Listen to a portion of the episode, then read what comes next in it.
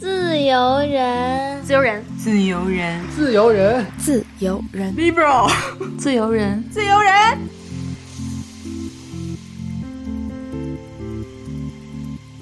Hello，大家好，欢迎收听最新一期的《自由人》，我是刚刚看完了一场脱口秀，然后觉得非常开心的一萌。哎，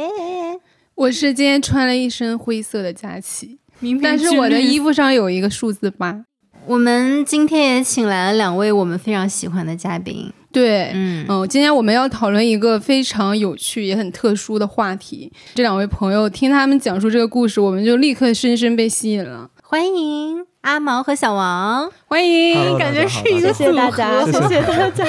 大家好，我是阿毛，我有一个停摆状态的乐队吧，叫喜事录。然后呢，我在里头是词曲啊、主唱啊，大概这样的一些位置。然后最近我跟小王是刚好来北京看那个费纳奇动画周，对。然后小王介绍一下自己吧。哦，好，大家好，我是小王，是一个诗人。突然小王说我是一个诗人之后，感觉擦了把汗。是。啊，我有一个个人的自媒体，也是一个微信公众号，叫小王的涂鸦手册。然后平时会写一些作品在上面，同时是个马克思主义者，然后也是读文学的啊，就是这样。一对非常有意思的 couple。阿毛也是我们最近的女孩故事的嘉宾。对，嗯，今天呢是另一段她生活中非常重要的经历，所以大家如果对她感兴趣的话，也记得去收听一下那一期的女孩故事。我觉得我们两个。坐的有点远，你俩还想怎么近呢？要你俩适应一下，不看彼此，真的。我们适应一下，适应一下，这段切掉。就是他们俩在一块儿，真的就是很想把他们赶出去。他们自成自己的一个氛围，他们俩可以互相鲁豫有约。是的，是的，不需要外人的插话。对，就是我们经常在聊到一个话题的时候，然后两个人就自顾自的聊了起来，然后非常的投入，就好像已经忘了旁边有人这件事儿。好，那今天我们邀请到二位，也是要讨论一个非常有趣的话题，就是关于开放关系。阿毛和小王他们也是正在实践这个开放式关系，并不是说他们已经是一个成功的模板，大家还是以自身的实际情况为准。嗯，它的实验性还是很强的。嗯，然后两个人现在可能还在不断的去尝试啊，然后去实践的一个可以算是比较初期的一个阶段，是吧？嗯嗯。然后我相信，就是如果以后我们再有机会，比如说可能再过个。三五年，I don't know，对，就三五年，我不敢说，因为我不知道三五年他俩还能再 多损。可能再回来聊，肯定会有很多新的感受，中间会有很多故事发生。如果说到开放式关系的话，其实它是有很多种类的。就是如果你在维基百科上搜的话，就是 open relationship。它指的更多是两个人在情感和亲密关系当中已经建立了相对比较稳定的这样的关系和基础之上，然后双方呢允许对方去寻找一个在性层面的能够去满足他们其他需求的伴侣。那更多它其实是停留在性层面，但还有一种这个词，如果没读错的话，它叫 polyamory，嗯嗯，就是它叫多元爱情，嗯嗯，多元爱。那它其实就是除了在性方面，更多指向的是在情感方面的一些其他需求，所以其实还是特别不一样的。Polyamory 当中其实还分很多种类，primary 的那种，还有什么 solo 什么之类的，就种类太多了。我就是 solo，我是纯 solo。solo。对，种类太多了，我们就不去区分了啊。反正就是也是简单给大家介绍一下。嗯，我觉得这种个体经验其实是更有意思的。那就想先让阿毛和小王介绍一下你们是怎么认识彼此，然后认识彼此之前是各自都是什么样的感情状态呢。认识彼此之前，我是一个 solo 的 对对，solo 专家是是 solo 专家。其实是在我的人生轨迹里面，我觉得是有一些变化的。刚好应该就是在认识阿毛之前的一天，我突然间有一种顿悟的感受。其实我一个人过得挺好的，我可能也不是很需要去进入什么感情关系里。以及我想要的那种关系，可能对于整个社会环境和现实而言，它是非常非常困难的一件事。但是我觉得我怎么样把自己生活的更好，以及更真诚的对待人和人之间的关系，嗯我会放在一个更重要的位置上。可能消费社会给我们构建的那种欲望，或者是一些对女性的不太好的呃欲望投射啊。我在那个时候对这些东西感到就是像烟消云散了一样，嗯，对，就是那样一种非常成名的状态，我可以这一样说。颗舍利子对出现在阿对毛的面前。对对对 是的，因为那天刚好是四月二十三日，然后那天正好是世界读书日，对，就是我的爱好可能是阅读跟文学嘛，然后就参加了一个读剧本的一个活动。那个剧本是一个前苏联的女作家做的一个剧本，是叫《青春竞技游戏》。首先，它是一个叩问人的一个伦理关系的一个东西，但另一方面，它也有对那种不太好的社会关系里面人比较扭曲的那种心态的嗯那样一种反应。然后我就是在那个地方认识了阿毛。哦，青春竞技游戏就此开始。就可能是在大家一起讨论，其实做的还有点距离，但是就是感觉对在输出的东西好像扣上了，对对对达成了共识。那个时候的话说，就是反思到自己刚开始读文学是怎么把文学读坏的。对，然后嗯我们就是从这点觉察上开始发现，哎，彼此有相通的地方。很重要的嗯。东西对上了。等一下我们也会聊到说，开放关系这个东西开始是我提的，然后我之前的经历的话，也是会让我去纠结是对象的问题还是制度本身的问题。因为在传统的这个一对嗯。一异性恋的这个，当然我们目前为止都还认为自己都是对顺性向别异性对，恋顺性别。好，嗯。那所以在这些实践当中，我就会发现，我一度也摇摆，就以为说我是不是找到一个无可挑剔的恋人，那我就可以不去考虑开放关系。但是当我觉得好像遇到真的是除了开放关系和相关的问题之外，其他的任何问题都不存在的这样的，我觉得已经算是很完美的一个对象了吧。我在这样的一段关系当中，异性恋的这个东西，为什么把它叫做一对一异性恋霸权呢？因为我发现每一个社会规则它都是由无数条其他的社会规则组成的。比如说，你在那个传统的关系当中，你是不是谈了恋爱之后，你要远离你的异性朋友？等等这样东西，因为我觉得我可能是一个跟女生和男生都比较容易拉近心理距离，然后去探讨到一些不管是彼此脆弱的面相，还是说可能大家不是很愿意轻易跟所有的人讲的一些，我可能是这样的一种体质吧。就很多人来愿意跟我说，然后我也很愿意去倾听、去拥抱这样的一个角色，我就会发现，那如果我在 传统一对一的关系当中，好像每每就是我感觉我可能跟其他的男生之间也聊得深一些，或者是多一些的时候，我想把这个话题向我的另一半去开启的时候，好像就有某种空气在阻挡我说，我开启的这个话题会对他是一种很大的伤害。对，嗯虽然在那个时候其实不一定它是包含性的，或者是怎么样的，但是哪怕是说你在我们的关系当中还很关爱别人，都已经构成一种极大的否认。极大的伤害，嗯。我我也觉得很困难、很痛苦，就是也很愧疚，就很多的负面的情绪都夹杂在我对另一个人的爱当中，然后就会发现彼此爱得很累、很错开。嗯他可能也是以他对于爱情的所有美好的许愿，包括忠贞，包括专一，包括无微不至的温柔，他也在很用力的用这些东西来去尽量的去瞄准幸福这件事，嗯或是安定，或者是一步步走向婚姻这些之类的。这方面的努力我也在做，但是另一方面我又很渴望有可以能够更加开诚布公的交流，就像分享对另外一个女生的那种很深厚的友爱一样，来跟她分享我跟另外一个男生之间很深厚的连接。然后我发现我做不到这个，可能就是我自己还是在摇摆。我之前还是在想说，到底是换一个对象的问题，还是换一个制度的问题。然后呢，那我跟小王也是一开始我就摊开了这个话题。嗯嗯，对，我就说，其实我可能还是在思考说，开放关系它可能不只是看上去是一种恋爱关系这么简单的命题，它背后可能映射着我们真正如何看待人的各种情感价值排序也好，对，或者是说现存的父权制当中对于人的情感类属划分，以及它现有的这个关系划分，比如说抛开了性的这些就可以直接叫友谊，然后加入了性的那就不是友谊就是爱情或者是什么这样的一些把人跟人切开成友谊啊。对对对，爱情啊，就是这些简单粗暴的划分，它是不是真正贴近于我们内心的复杂的真实的？这些思考都夹杂在一起。是的，然后我跟小王就开始探讨，我稍微梳理一下，我觉得可能对于开放性关系有恐惧也好，或者是有一些负面想象的人，我觉得大概有那么几个方面的一些所谓的心理障碍。我觉得首先第一个是所谓身体的底线，尤其是很多我接触过的男生，他们觉得女朋友的身体要绝对让他感觉到独占，才能够是有爱情的。那我觉得我可能跟很多女女孩子一样哈，我们在青春期成长的时候，其实性教育的缺失，或者是说性话题的羞耻等等，我们会在这样的枷锁当中成长起来。然后我自己去疗愈自己的方式就是。给性祛魅，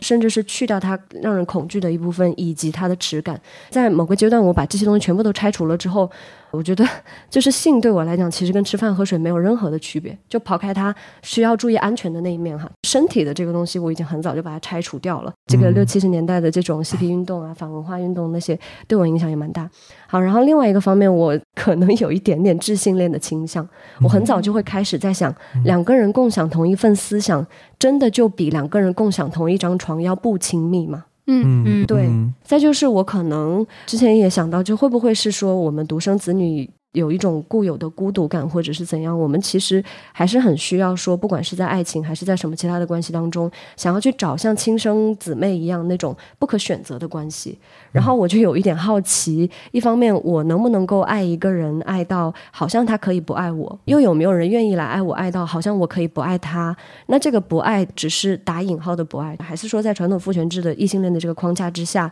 你在跟他的关系当中，你敢说你爱别人，那你相当于就是不爱。他或者对方一定会觉得，那你不爱我了，你才好像腾得出自己去爱别人。但是我就觉得，其实人跟人的关系。包括友谊这些什么也好，有爱也好，我之前也打个比喻，就是说，我觉得每一个人他跟另外每一个人的关系都可以比作一种不同的植物。你跟有的人是水仙花，他要靠水养着；有的人可能是这个仙人掌，他可能不需要那么多的水分，但他很需要很充足的阳光。其实有的时候，大家的需求和彼此的需求对上的方式，它可以是非常千奇百怪或多姿多态的。所以，我觉得爱这个东西，一方面我们自己心诚的。知道我们对这个人抱有的是是深或浅的一种心意，但另一方面，对方也能下定断说你有没有爱到我。对，包括朋友，其实有的时候也会很感谢说你你这个关心是对的，我想要的是梨，你给的是梨，而不是说我想要的是桃子，你给的是苹果这样的东西，对不对？其实对方也可以来告诉你说，OK，你爱到我了，有各种方式来表达这件事情。所有的这个爱与连结的这个，我觉得它也是比较流动或松动。而且也需要更多的空间来言说，来被聆听。我都觉得这些东西最后就是指向说，那我可以在开放关系当中，如果我给我的伴侣提出这样的一个命题，然后他敢接招，嗯，对，并不一定说开放关系就是要壮大队伍，其实真的不是这样。是的，是的。对我们只是说，你敢不敢把我们彼此的坦诚和生命的真实的体验放在我们两个的最中间，而不必去把幸福盖在上面。对，我觉得很容易，大家就是因为太过美好的爱情的许愿，幸福也好，安定也好，反而就不得不彼此背过身去藏有秘密，然后以互相保护的姿态来互相远离。对，然后我想到就是可能我高中还是什么时候看的那个蒋勋，他写那个《育爱书》里面有一句话就很打动。他说：“呃，我恐惧你失去你美好的品质，远胜于我恐惧失去你。”我也很希望，就是我跟另外一个人的关系可以是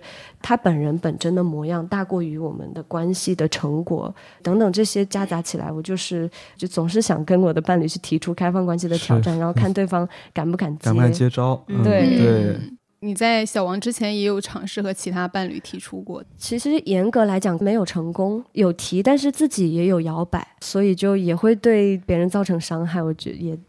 挺抱歉的。就是就还是说回亲密关系，它最基础的还是我们要先处理好自己跟自己的关系，才比较不容易误伤到他人。二位当时天雷撞地火，然后阿毛提出了开放式关系的请求。那小王当时什么反应？我当时就是天雷撞完地火，又撞了火星嘛，就是那种感觉。怎么说呢？是个很烫手的山芋吧，就是一下子不知道怎么接，但是觉得好像应该接，因为我们确确实实是聊天先于我们确认彼此心意的。我首先我觉得我跟阿毛的交往，我会感到非常的充实，很有反馈，对。有声。对的，我自己创造的一些价值可能被对方看到了，以及对方很需要的东西，我也能够抓住。确实没有和一个人可以聊到这么尽兴吧？可以说。哇哦！对，当后来我们确认彼此信息后，阿毛突然间跟我说开放关系这个时候，他说了以后，我我虽然觉得很难接下来，但是能够理解到他为什么会这么问。我觉得可能在我过往的感情状态里面，可能有一种爱情它是如何发生变质的那种经验。我们在某种规则或者约定当中，我们会发现有很多。很具体的生活，它可能会触及一些很敏感的地带，然后这些敏感地带可能会让我们的行动其实起到了非常相反的作用。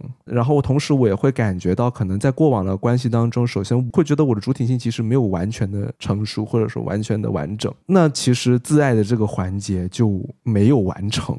但是我已经进入到了一个关系里面。在这样一种状态里面，其实就会遇到非常多不安全感，可能会伤害到别人，也会伤害到自己。花了非常长的时间去反思，就是我的第一段关系，遇见阿毛，就很能了解到作为一个女性，为什么她会想要抛出这个命题。我同样有和她相同的想要去质问的问题，就是是不是说，当现实不符合一个人的期待，或者是不符合他掌控的时候。呃，人和人之间发生那种连接，曾经发生过的真实情感就可以一笔勾销。其实我们两个都可能在曾经的感情里面非常缺乏安全感。接下这个烫手山芋，就好像说我用了一个最没有安全感的标签也好，或者是一个命题也好，来给我们彼此营造出了一个很有安全感的空间。嗯，对我我感觉我可以这么去形容。嗯，对，嗯嗯。据说你当时还说了一句气话：“爱是属于女人的。”对，就那哦哦哦，对对，我我我好像提过这样的一些情绪化发言，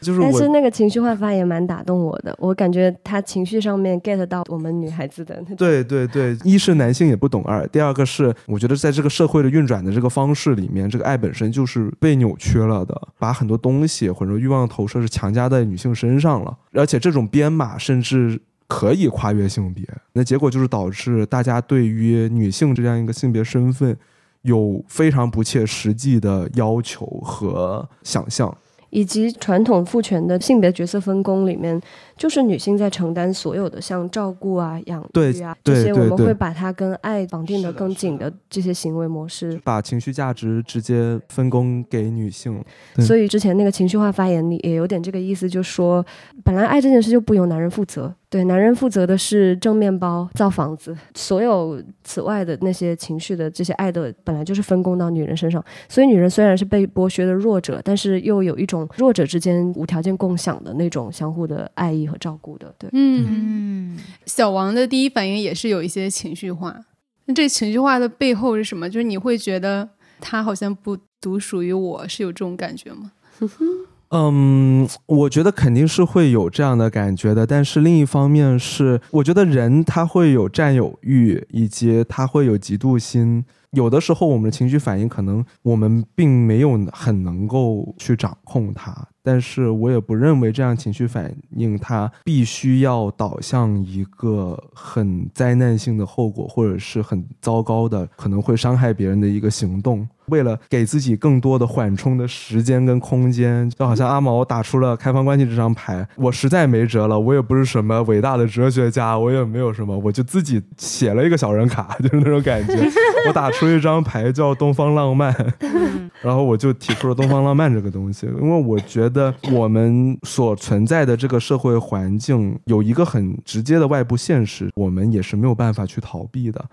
它有的时候可能会影响我们潜意识，可能会影响我们看待问题的方式。如果我们对一些新的挑战或者是矛盾，我们不能够给人生理上也好，或者说是心理上有一个滑动和流动或者发展的一个空间的话，我觉得这个也是很不现实的，因为我们其实都是人类。我们也是社会动物，我们会受到社会的制约，对，所以我觉得我们不但要勇敢的去讨论这个命题，我们同样也应该对差异性，包括对我们彼此的。一些超出预期的或者不符合预期的情绪反应，给予一定的包容和空间。嗯，包括我们定下了开放关系了，就好像签了一个合同，我以后连吃醋都不行了呢。那我觉得这个是完全不现实的。嗯，甚至包括有的时候可能一些情绪表达，虽然它给人感觉是很传统的，甚至是很刻板的，但是它又有一定的情绪作用在。就是当你把它在一些很具体的情境里面去重新利用了以后。可能他没准还是一个感情的调味剂，因为嗯我们不能说我把一些东西彻底去魅了以后，它就彻底变得寡淡无味，就会像我变成一个舍利子一样。对，那完全太舍利子了也。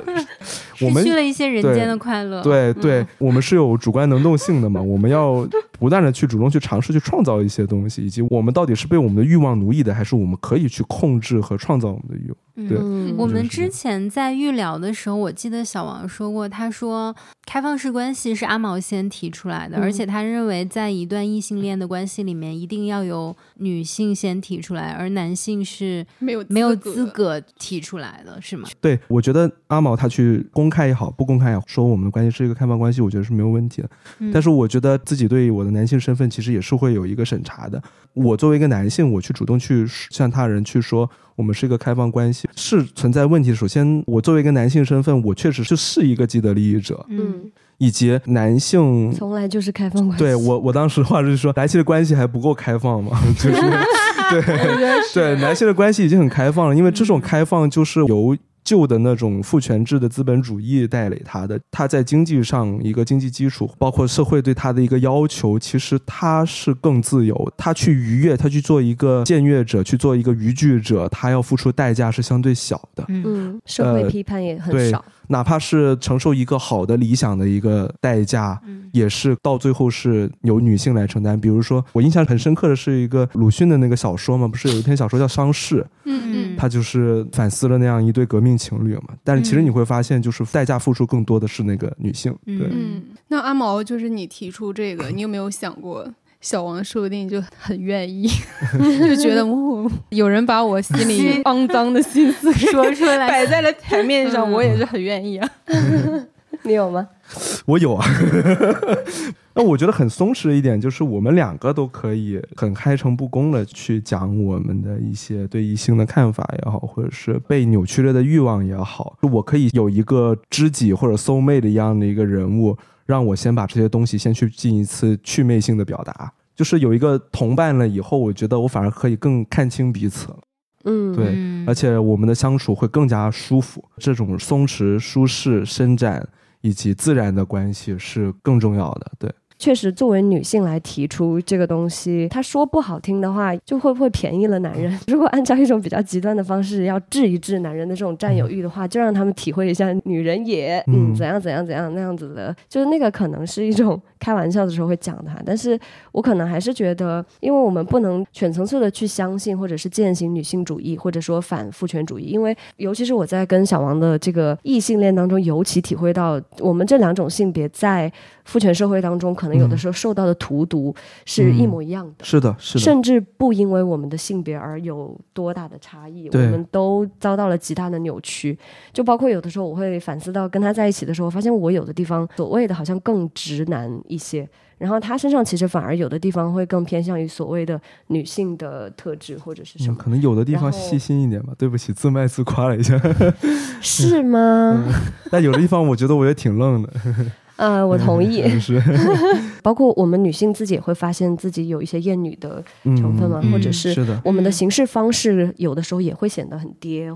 哪怕给我机会，就像男人一样，一句话都不说，但是永远都很开放，我可能也宁愿不去选择这样，因为我觉得那个还是父权社会的底层逻辑，就是说人跟人的关系，它变成建立在欺骗、胁迫、恐吓。总之是一种不尊重、不合作的，不是大家坦诚的面对面的一种。我相信大家各自的处理能力以及在一起处理问题的能力，而不是用那样的一些方式把彼此隔绝在外，然后你搞你的，我搞我的，然后我们在一起的时候，其实也还是在自己搞自己的。所以我觉得那个是我不想要的，必须要能够抓到小王这样的人来跟我 直面那些迟早要被直面的。是的，是的，，包括影史也好，包括法国新浪潮，或者是说一些小说当中，他们已经有涉及过的，比如说三人关系的法国的那个《母亲与娼妓》，然后还有那个《足语战》吧，三人的也好，非三人的也好，我觉得我有一个很大的质疑，就是说很多当代甚至是经典的爱情故事当中，它的爱的成分其实是存疑的。嗯对我觉得在不健康的社会关系当中，不可能有健康的爱情。嗯所以我们经常会看到，就是流行文化当中，它包括把爱解读为拥有、占有，解读为排他、独一的，好像我全天二十四小时不想你，就好像不够爱你，就它就是充满了很多不健康的投射和控制。我觉得我们是时候提弗洛姆了。对对对，是我我们关系的一个很重要的基础。我们刚刚认识的时候，我就安利他去看弗洛姆文集，就是可能除了《爱的艺术》之外，还有像《自为的人》《逃避自由等等一系列的。他包括提出，就是在马克思已经提出的，就是人在社会当中被嗯异化的这个前提之下，弗洛姆他很了不起的是，我觉得他给了一些药方，是的，他多少开出了一些可实践的方是的向。嗯，然后我们就很达成共识，就是说他在里面提到的这个爱，不是简简单单的一种情感。嗯它不是在你遇到特定的对象、特定的条件的时候才会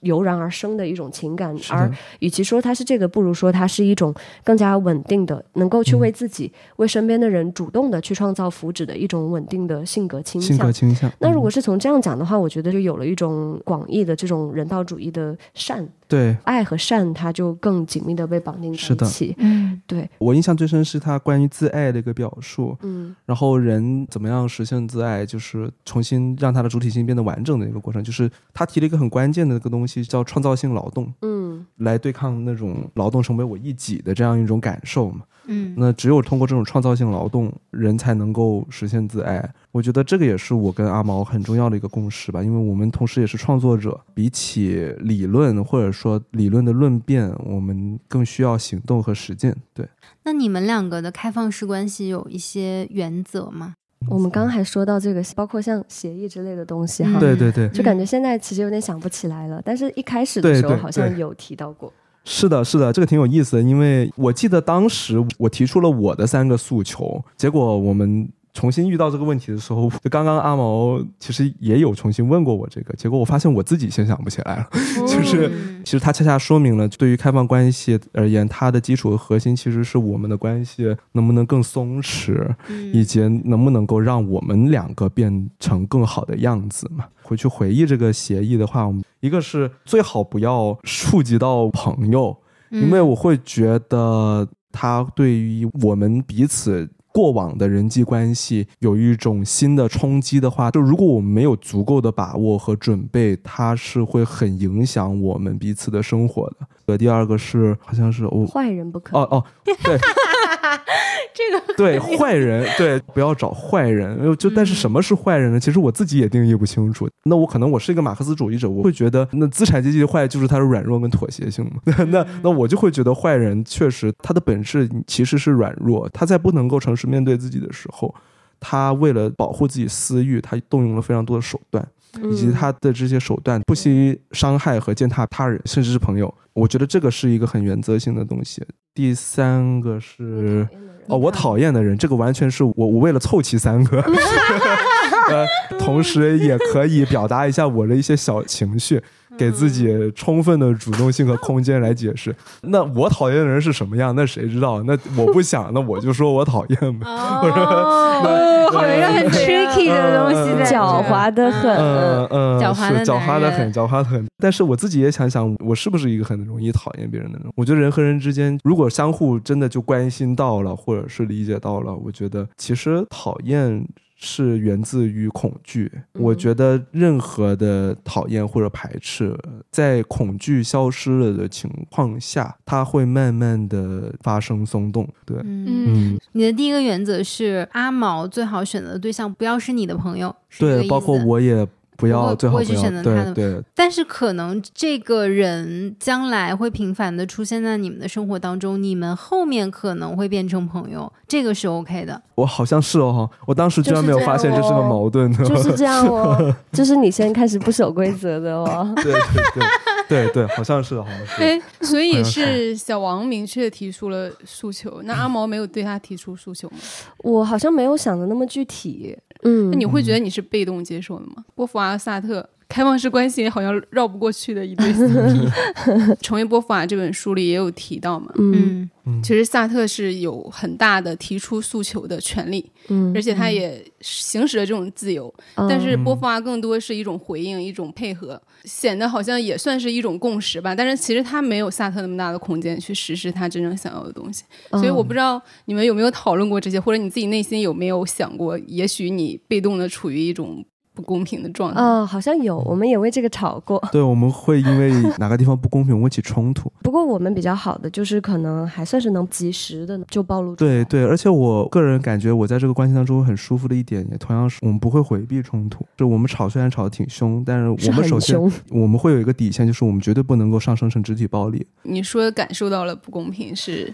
比如说小王，他有一个喜欢的对象，我们在同一个城市，是就我们三个人都可以做朋友的那种。他们也确实就是发现一对一的那个方向的压力之下，两个人都会不那么自在。对对，但是比如说再多加一个人，嗯再多加几个人，大家就是以朋友的关系来稍微保持密切一点的联系的话，他们会更舒服嘛。对对，然后我就会发现自己可能是要背负更多，嗯我可能更加的要卡在中间。除了说我自己有没有感到公平之外，另外一个女生有没有感到公平？对对有没有感到哪怕是作为朋友被照顾到位？嗯所以我有的时候会觉得压力有点大，这是一个嗯过于频繁的出现的一个，嗯所以我就也为这个跟他吵过。然后可能小王面对的另外一个挑战呢，就是我有另外一个关系很深厚，彼此的这个心意也确认的比较呃深厚的一个嗯男性朋友，然后但是他不在同一个城市，对甚至说还挺远的，一年也就能见一次的话，那我们肯定是需要独处，我们甚至可能嗯过夜，我们的关系可能是属于可以一对一的深入的去这样子的。嗯然后那这个时候我就会跟小王去争，就好像简单粗暴来讲，就变成了一个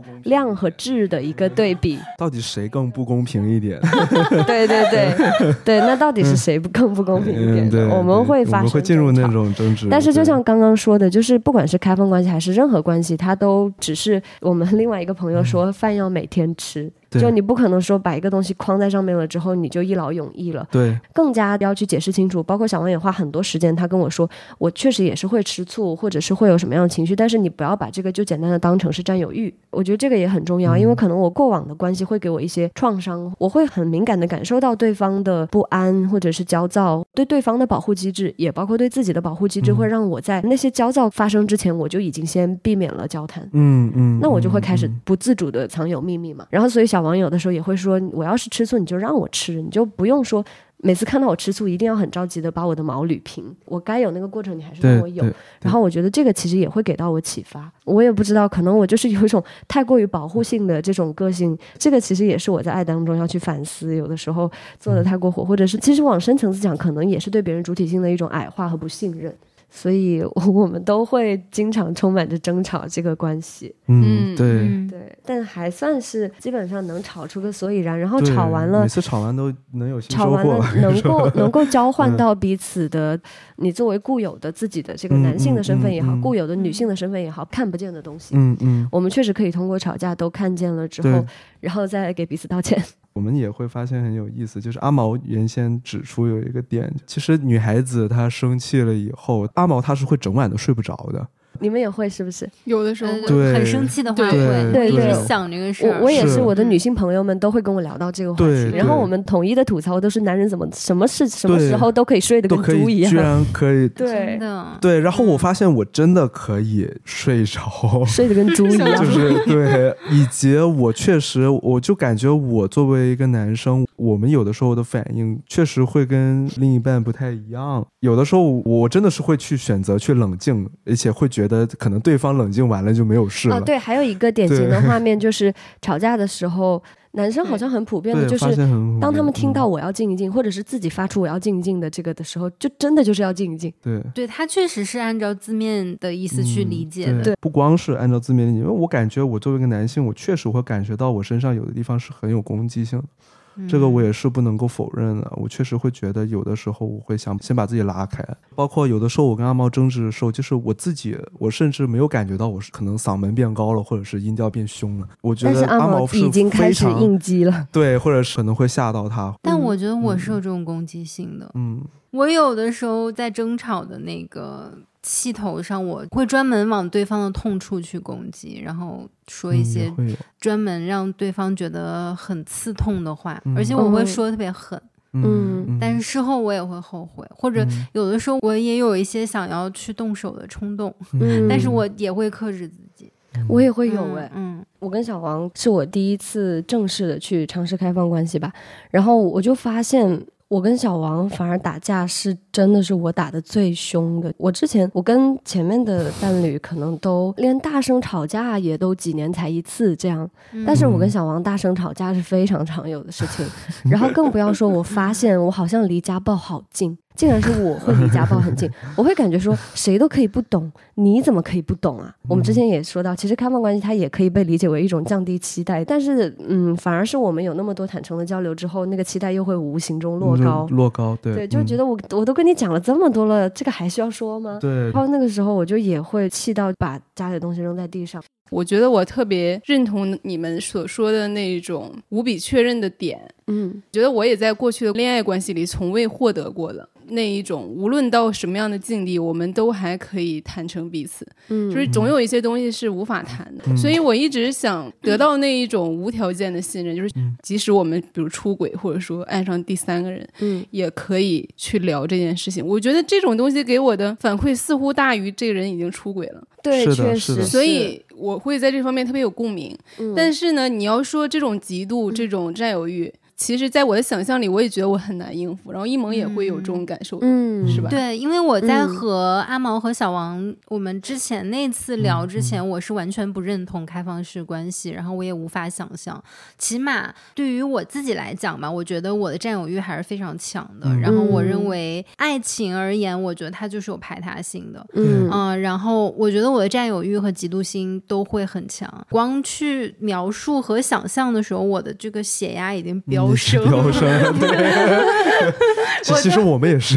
对我，所以我无法想象。就是，但我之前和你们聊的时候，我也有说过，我说，就是我的这种不认同，不是道德层面的不认同，而是我觉得，第一，他这个关系一定是极其的复杂的；第二，就是它会涉及第三方，甚至是更多人。嗯，我会觉得处理起来有特别多的麻烦。我自己的话，我觉得我可能会应付不来。然后，包括你的这个时间精力的这个分配啊，然后你怎么样去分配你的这种爱也好，欲望也好，就是它都是一个我难以想象的事情。可是那天我们聊完之后，其实我是回去有很多思考的。嗯然后我觉得好像我也更能去理解你们了。但是因为这个事儿我没有去实践过，所以我没有什么发言权，说我是不是能认同你们？因为我不太确定我自己能不能做得到。我们就可以聊一聊，就是忠诚啊、占有欲和排他性这个东西。确实，我们有的时候吵架，阿毛会很生气点，我也能够理解到，就是他不光光是对我生气，有的时候也会对自己生气。比如说，明明是我先提了这个命题，但是结果是反作用在我身上。反对对会，然后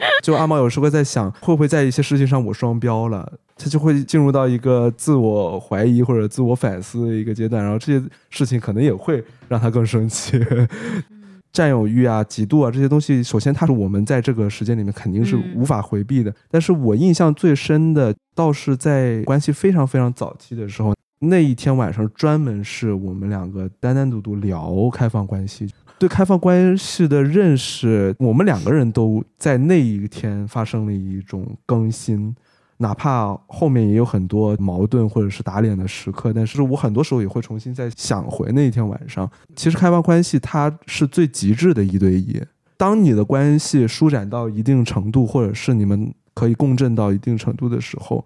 那种排他性是自然生发出来的，嗯，而我们去对抗嫉妒的方式或者对抗占有欲的方式，其实是在于我们对自身足不足够自信，或者说我们和自己相处的到底融不融洽。对我觉得在占有欲和嫉妒和不安全感当中，很多时候是我们自己没有办法去享受，甚至没有办法承受。和自己独处的那个过程，开放关系虽然我们这么叫它了，但是它好像对于我们两个巧言令色的文科生而言，仿佛是一张无敌卡。它太无敌了，使得我们有一些力量去对抗嫉妒和占有欲。之前的那个，我觉得可以叫完美的、无可挑剔的一个一对一异性恋这个伴侣吧。就之前的那个，没什么太多的机会去体会到嫉妒。我甚至反过来要鼓励他，尽可能的敞开自己一点，就是不需要觉得说男生好像只能跟自己的另一半来分享心底的一些东西，反而是我鼓励他更多的去结交朋友，不管是异性朋友还是同性朋友这样。但是在小王这里呢，我就体会到了嫉妒，我就真的觉得嫉妒这个东西的重量也是非常大，但是我还是会发现，在开放关系也好，或者是在我们这个生命的过程当中，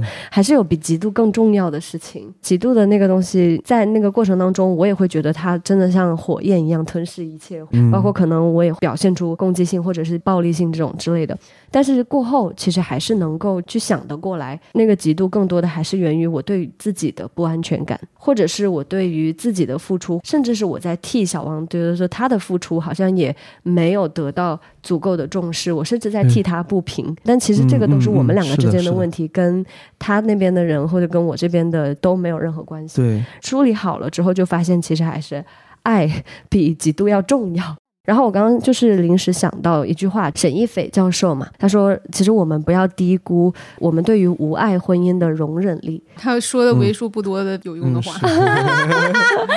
在现代人里说的，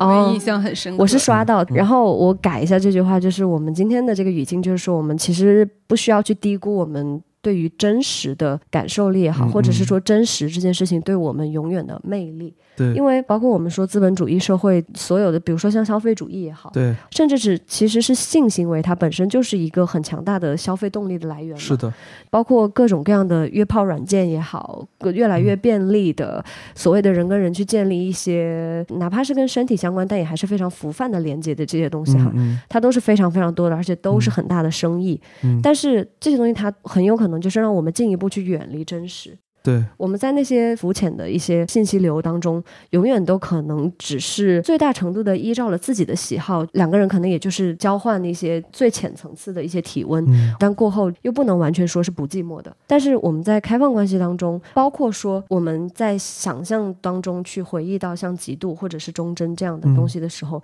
我们其实都还缺了一点空间去把它翻过来看。对对，嫉妒这个东西你翻过来看了之后，它可能涉及到你自己对自己的安全感。是的，或者是涉及到你共情对方的时候有没有共情过度，或者是有没有共情的不到位，不到位，这些都有。我们来北京之前的几天，就是刚好又进行了一次深入的交流，可能不是很方便跟大家分享，因为我们分享的是彼此的性幻想，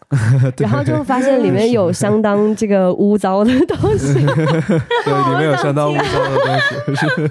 这个想听。其实你觉不觉得，哪怕是我们这样的坦诚的程度，也还是是永远都有话可以没说。嗯嗯，然后小王就 嗯，你有什么没有告诉我？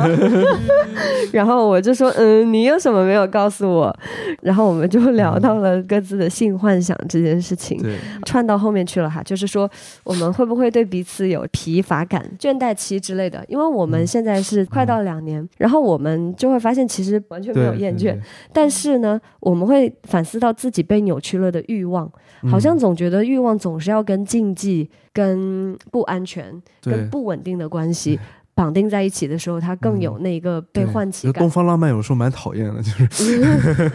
然后我们就聊到说，那我们最近可能调用了一些不合适的性幻想，那些性幻想分别是什么？是什么？然后可能讲之前，多少还是觉得说，这肯定是对对方是伤害啊。嗯。就我在你怀里想着这样的一个，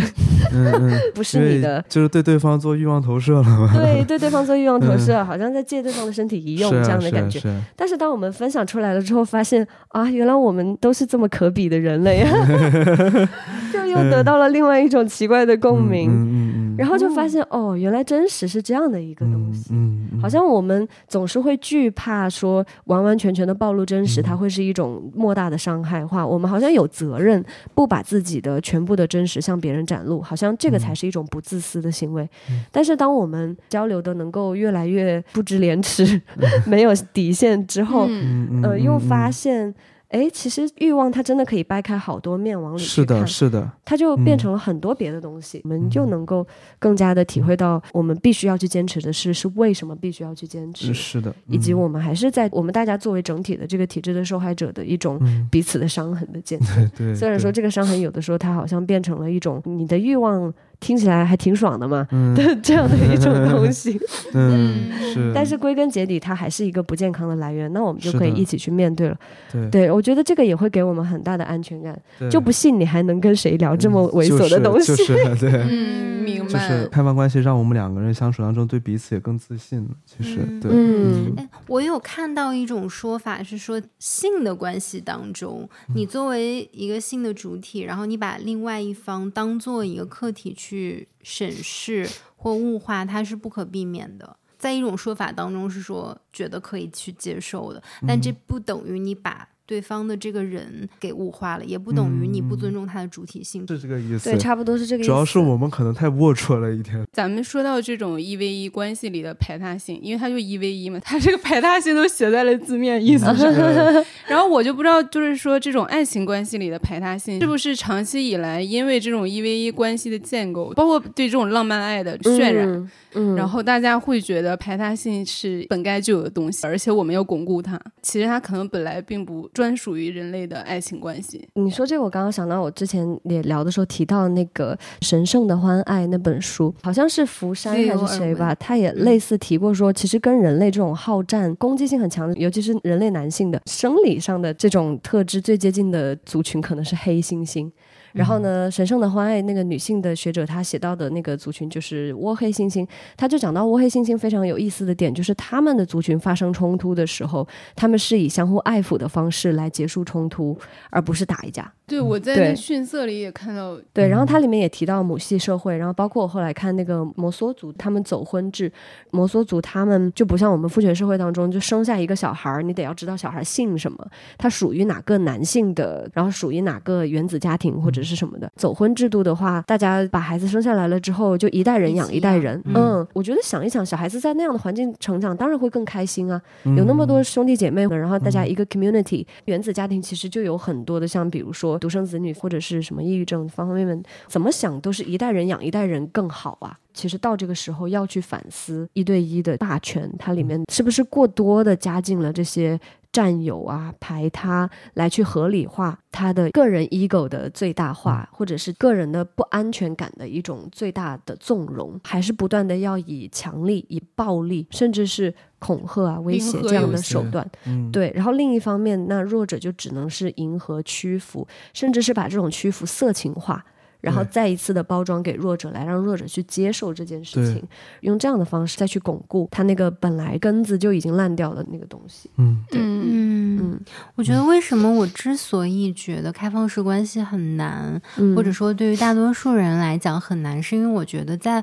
我们现在的这个社会和大环境里面，其实大家普遍上是缺乏爱的能力的。嗯嗯嗯普洛姆在那个《爱的艺术》里面那本书里也说过，他说大多数人对于爱的这个定义，其实都是在于被爱。嗯，或者说对对对于，爱的这种索取，而不是说我们主动去爱人的这种能力，不光是爱人啊，更广义的是爱这个世界的这个能力。对。那如果在大家都缺乏这个能力的情况之下，可能在这种一对一的关系里面都非常难有一个健康的嗯对呃对对。去维系嗯。下去的能力的话，然后你再去谈开放式关系，其实它是一个，反正对于我来讲，我觉得是不太很难收场想象的，hold 不住，其实。嗯，对对对，对，然后包括我觉得爱本身它会让我们更有创造力，但它也具有很大的破坏性。这个破坏性就包括可能我们会释放出很多人性的一些缺点和弱点。嗯，嗯当然这个我们可能也在不断的去修复。你作为一个人的主体，你会变得更强大。但我会觉得开放式关系更多，它就是一个强者的，你也可以说它是游戏，或者是它是强者的一个对于爱的一个实验。我确实觉得开放式关系是一个可以用高级来形容，但不是说其他的爱是 low 的，嗯而是说它的高级体现在你需要动用非常多的精力以及智慧去对话、连接和交流。嗯，我觉得这个保持不断的学习。对，然后还有嗯自爱，其实要很多自省，可是又不能自省过度。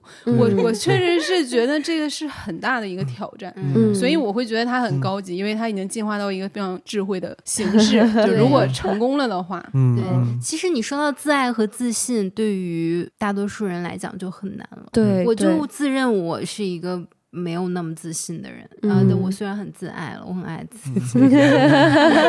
但这个自爱有的时候要打一个问号，真的是自爱吗？还是说自恋？就所以一个自信的人，然后去和一个人或多个人去展开这种健康的关系，然后同时你们又都是非常具有这种爱的能力的，准入门槛就蛮高的。是是对确实是。对，所以其实开放关系并不像大家刻板印象觉得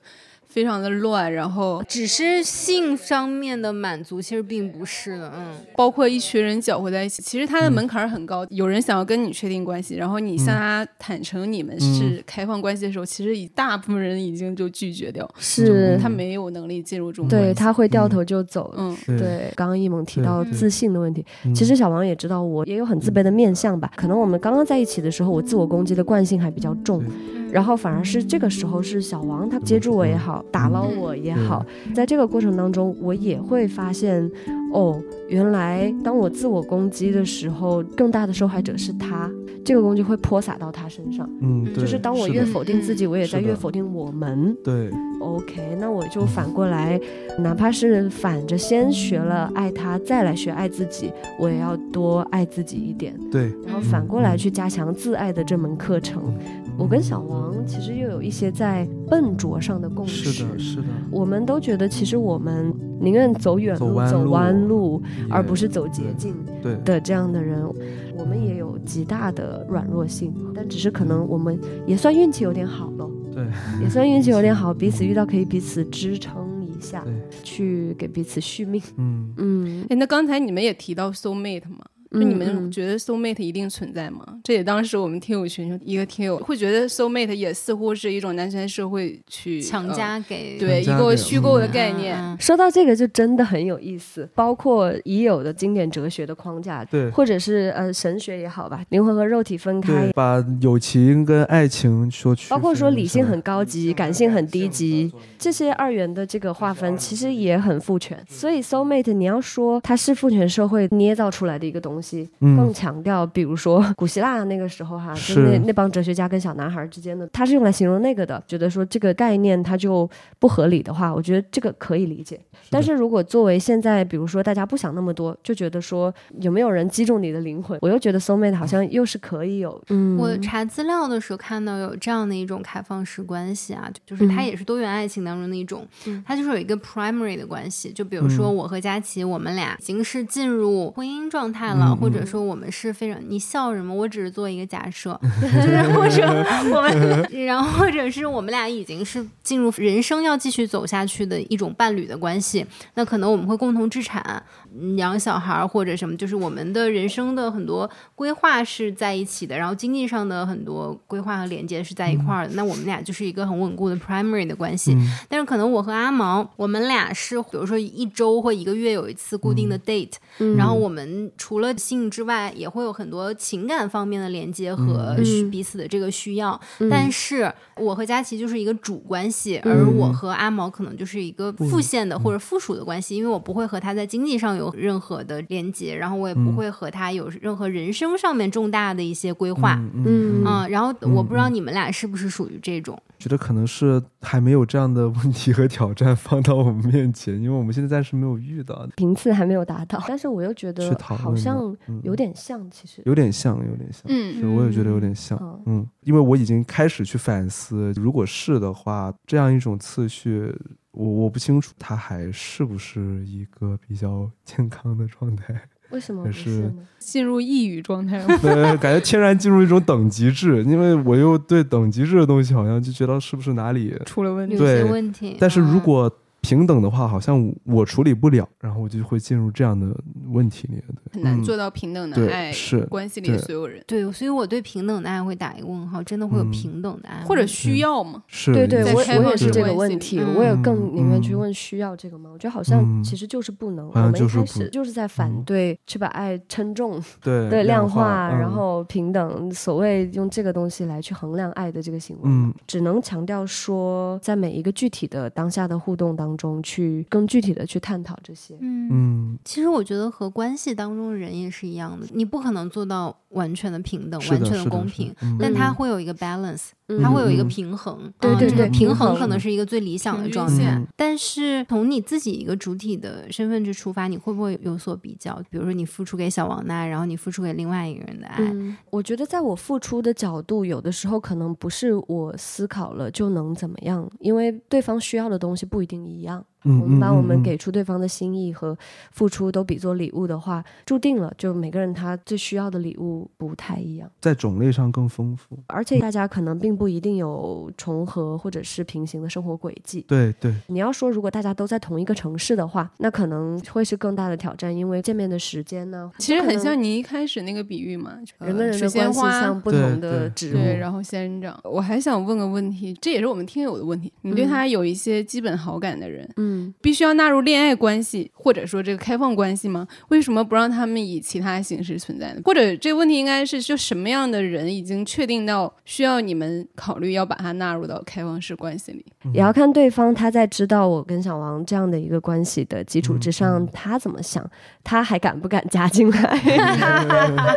对，但我觉得这个问题可能有点想问的是，是什么使得这个人可能跟其他的人不太一样了？就还是回到我刚。刚刚有提到过的，我在纠结开放关系和选择开放关系的这个过程当中，性都不是一个本源性的问题。嗯，这个开放关系的起源性的问题永远都是爱。我觉得我比较少有是单纯因为性的吸引力想要跟谁过夜。我一般都是会觉得说，我跟谁是聊得比较深入、比较自然而然，然后大家也觉得在只有彼此的私密空间当中是安全的、是亲近的。然后甚至可以有进一步的肢体动作，对性反而变成一个很自然的东西，然后被嵌入进去的时候，我只是不希望这个东西会在我的关系当中对我的伴侣造成一个极大的伤害和否定。所以说，遇到这样的人也不是很经常吧，他也不是说必须要，可能也刚好有某种自然而然。甚至有某种命中注定吧。嗯，有的时候我觉得人的相爱是注定。虽然说小王是觉得说不要那么本质主义，或者是说好像觉得什么关键特质都可以用一个词语去把它框定一样，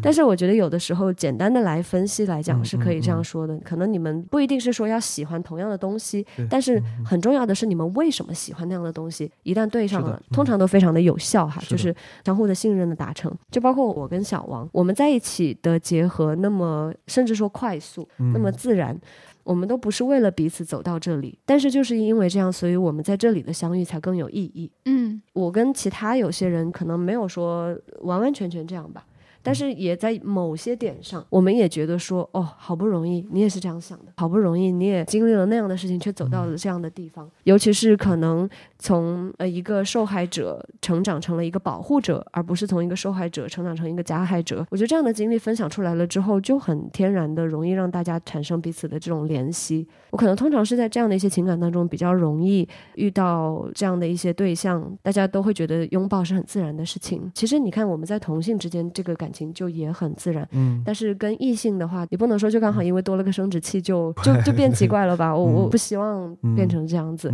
为什么不让他以其他角色存在呢？可能就是他也无法是其他角色，他刚好就是多个生殖器。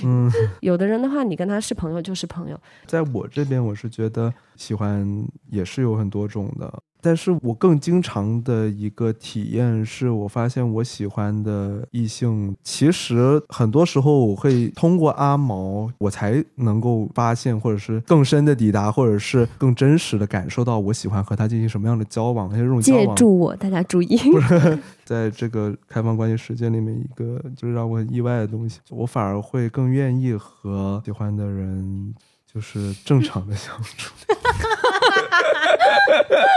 好，怎么我就不正常的意思？这一段回答，其实你意外，我一点都不意外。嗯，因为我又想到，但是这个不完全恰当啊。嗯就是波伏娃当时她也有和很多女性保持这个恋爱关系嘛，嗯然后他其实会把他的这些女性恋人引入到他和萨特的关系里，嗯然后让萨特和这些女性恋人嗯。再进行一番纠葛。嗯。确实，就是萨特也会觉得，或者是别人看出来，他确实没有波伏娃那种能力，能够抵达更深的那些女生的内心，嗯。然后反而是借助波伏娃感受到，哦，这些女性是这样的，嗯。而且这些女性，起码她们一开始对萨特并不感兴趣，嗯她们只想和波伏娃，但是后来就是当然这里面有一些不道德的部分。造成一些伤害啊。嗯对，对是波伏娃也有一些不够正义的部分，嗯嗯，但是这个就很合理，对，女是性就是这样，样。对，男人女人都爱女人。是，嗯，我记得之前小王说到，就是你在学生时期，因为自己这种所谓的比较娘的气质，也被欺负过，被边缘化过，是吗？对对，女性气质在男生身上发生，还蛮普遍，能够看到被边缘化或者是被霸凌、被嘲笑的这样一种经历。但是这里面有我个人的特殊性，是因为我觉得我那个时候的那种女性气质。其实还真的就是有的霸凌者可能会经常说的那样，就是我是通过让自己变得像女生，然后来靠近女生。嗯。而我那个时候，我也确实就感受到异性是更吸引我的，但是我不知道该怎么去跟异性相处，我就只能通过这种方式来和异性模仿对模仿女性，嗯。对，就是很多人会觉得想要进入开放式关系的人是很贪心的。我本来不想说，因为我觉得一个人他就是不可能满足另一个人全部的期望和期许。嗯而过去我们认为我们应该知足，差不多得了，这是人 性要修炼的部分，就是不能得到你想要得到的一切。嗯 但我觉得这个有的时候是给我一种反人性的感觉，因为我们嗯活着就是希望获得更好的状态和快乐，没有人嗯说我就看到了，但我就要止步于此。嗯嗯，可能那也是一种修炼吧，但是在基于性别的这种亲密关系里啊，我觉得这个还是很保守的一种想法。之前阿毛也有提到过嘛，他的这种动机也很像是，就是一个男的确实满足不了一个女的很多期待，你会觉得或者说自我攻击过，你觉得自己太贪心了吗？呃，应该有，甚至我觉得你要说我贪心也没什么问题。包括我很长一段时间很自我折磨的一个叩问，就是说我简直不明白我是爱的太多还是爱的太少。如果你说我爱的太少的话，我觉得我是不是就是在传统的叙事当中，我连自己都管不住，都已经有一个完美到无可挑剔的伴侣，可是我还是想要更多，而且有一些是非常真实的欲望，颠扑不灭的那样的一些东西，那我会觉得那我是爱的太少了。然后，但是如果真的说自己是爱的太少的话，作为自己对自己的了解，又觉得好像不太公平。因为我在听到任何人他们敞开心扉来奔向我的时候，那我要深刻的去共情到对方暴露给我的伤痛、他的脆弱。我甚至在很多那个当下会觉得，我不去做出一种安抚或者是拥抱的动作的话，好像就有火不救一样。嗯嗯，所以在这个角度，我又觉得爱的劳动我做的不少，我甚至是做的过多。然后，那如果是贪心的话，我贪心，呃我想要世界和平，我想要爱与和平，我是个嬉皮。我确实是觉得说，为什么不能世界大同，大家都爱到一起去最好了？但是我们知道，自从巴别塔，人类恒久的一种彼此的隔绝吧。大的贪婪，我也有小的贪婪，小的贪婪可能也是我不指望哪一个男人，或者说哪一个人背负那么多虚无缥缈的东西。但是其实我又觉得很多事情它不完全是为了我满足自己的各项需求来分开的功能哈。我们需不需要抱着一种类似苦修的态度说，我要提醒自己，我就是不能欲求那么多？其实又让我回到就是那个《神圣的欢爱》这本，我觉得这本真的对我影响非常大，非常推荐大家都去看一下。它对我最大的影响是我开始重新认认真真的思考我们习以为常的所谓的快乐和痛苦。首先，他有提出，就我们刚刚提到的这个西方传统哲学，他把身体，尤其是身体的愉悦跟精神的享受这两个东西切开，然后一个至高无上，一个贬到地下，所以他贬低了性，贬低了性带来的快乐，也贬低了女性。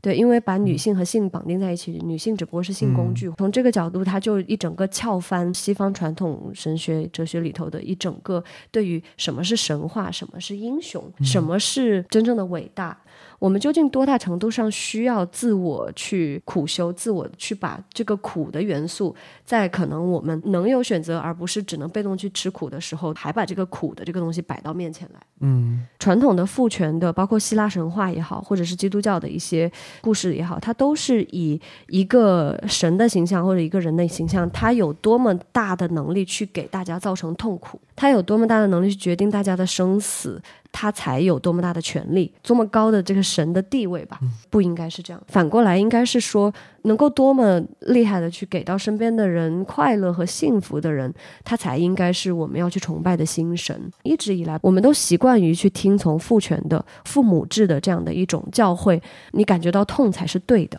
我就发现，其实我们的文化当中有深刻的对于快乐的不信任，对，可耻的。对，嗯以至于快乐它只不过是享乐，就是很低级的堕落，对对对，低级啊，嗯堕落。嗯然后我们漫长的一生都是为了延迟快乐，但是你后来慢慢大家就开始发现这就是个谎言。我现在就要快乐，我现在就要躺平。嗯你不要跟我讲说，等你高考完就好了，等你上完大学就好了，等你找到工作就好，等你找到老婆就好了，等你进棺材就好了。嗯，你不要指望用这种说你现在的苦才对，不要跟我去讲这一套。我现在就要躺平，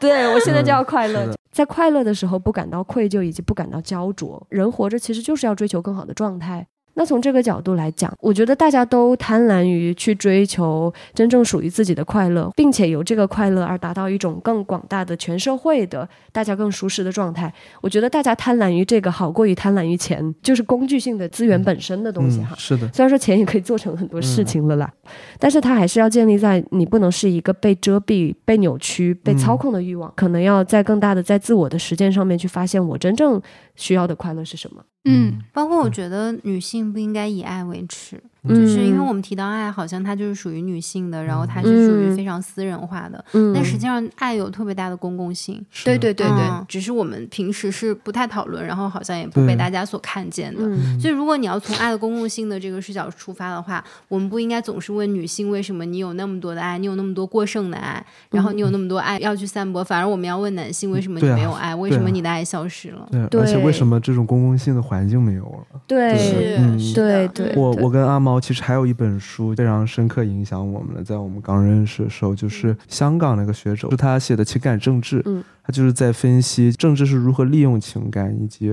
情感是如何能够推动呃我们对整个社会的认识。巴迪欧的《爱的多重奏》里面很重要的一句就是说，爱是最小单位的共产主义，嗯，这句话是你们的一个关系的是一个关键句嗯，对，是一个关键句，对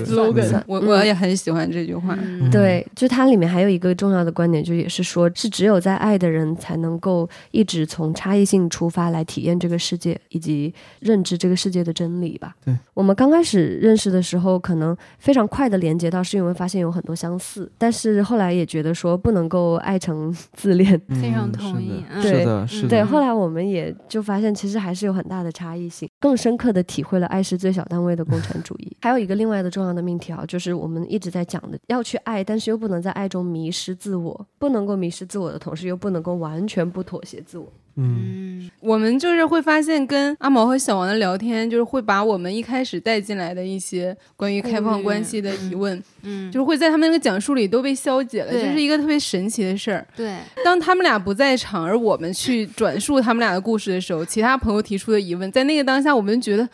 这问的对呀、可是，一到面对他们俩的讲述的时候，你就觉得好像不存在。可能是因为他们的目的，或者说他们的这个核心是一种爱，一种很大的爱。你会发现很多疑问在这里是不必被解释的。嗯。如果是一种更工具或者说更具体的目标，那确实会有更多的讨论空间和现实的问题，会有这种感觉。我在和其他人讨论的时候，他们所给我的那个前提和假设，更像是我们用另外一段关系去弥补和修复我们本身已经出现问题、出现裂痕或者不再有新鲜刺哦。激的那种关系，或者说是把。他人当做一种客体和工具来去满足他们自己的一个欲望，如果是这样的话，就会让我感觉非常的不适。很赞同这个点。甚至我们其实，在关系当中，哪怕感受到这个，我们自己都会很警惕这个东西，就就一定不要。如果说有两个人基于这样的目的决定自此开放式关系，但他们也会跟加入关系的其他人说明我们就是为了这个，嗯而那些人也愿意，那还算作一种剥削和物化吗？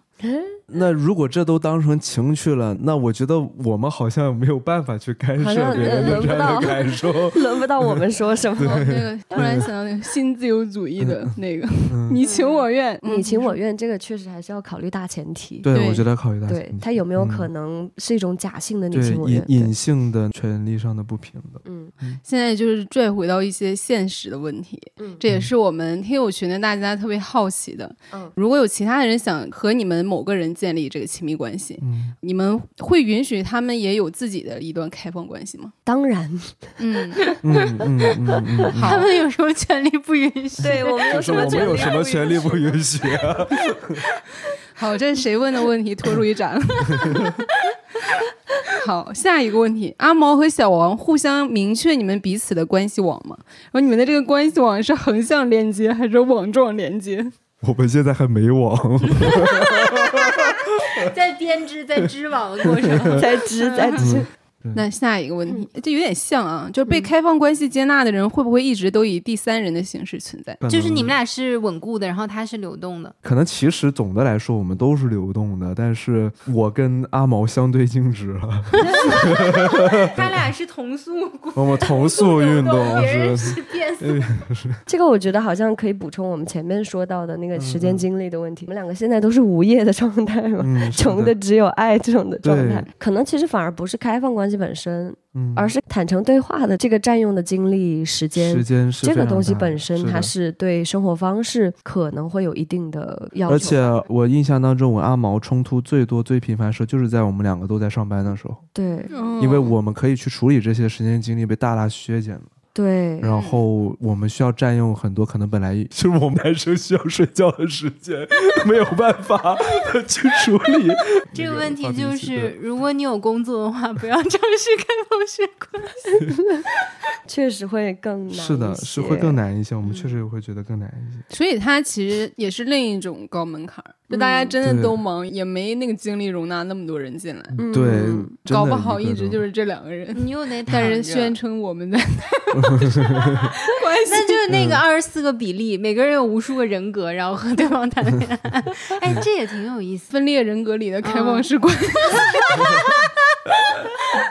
哎，这个很有意思。那我挺想尝试一下，我觉得这很有趣。刚和阿毛在一起的时候，我写了首诗，好像叫《百变星君》，就是借用了周星驰那个电影，就是我可以开始去幻想我是不一样的人，就我跟阿毛谈恋爱的那种感觉，就跟我平时创作那种感觉一样，我在不断的进行移形跟变形。有的时候还真的就会想到这个词，在开放关系的时候，我是一个百变的，我要去君，对，就是这种感觉。对小王的公号的赞赏码是“快来给爱之国上税 哦，我去关注一下。嗯”。那下一个问题，会和伴侣说多少和另一个伴侣相处的内容？哎，这是我很想。嗯，这个也是我很想知道，嗯因为我光想这个画面，我就已经嗯张力已经拉满。是吗？我光想画面，我就是愤怒到极点了。